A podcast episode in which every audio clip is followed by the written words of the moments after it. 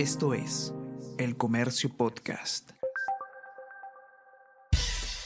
Buenos días, soy Gladys Pereira, periodista del Comercio, y estas son las noticias más importantes de hoy, miércoles 31 de agosto.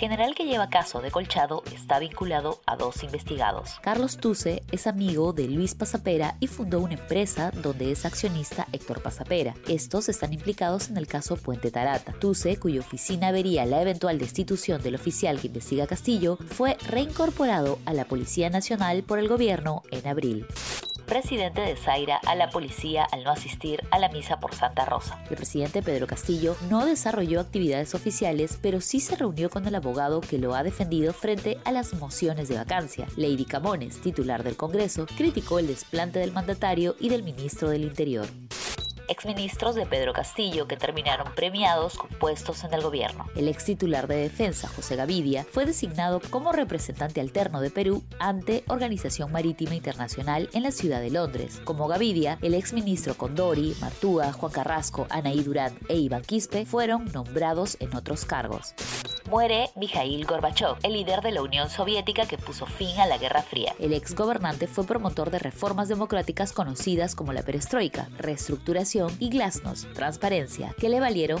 un gran reconocimiento en Occidente y el Nobel de la Paz. Alexia Sotomayor clasifica en el Mundial Junior de Natación. La peruana Alexia Sotomayor se ganó el derecho de disputar la final de 100 metros de espalda del Mundial Junior de Natación que se desarrolló en Lima. La deportista mostró lo mejor de su talento en el centro acuático de la Videna este martes y tendrá la chance de pelear por subirse al podio. Esto es El Comercio Podcast.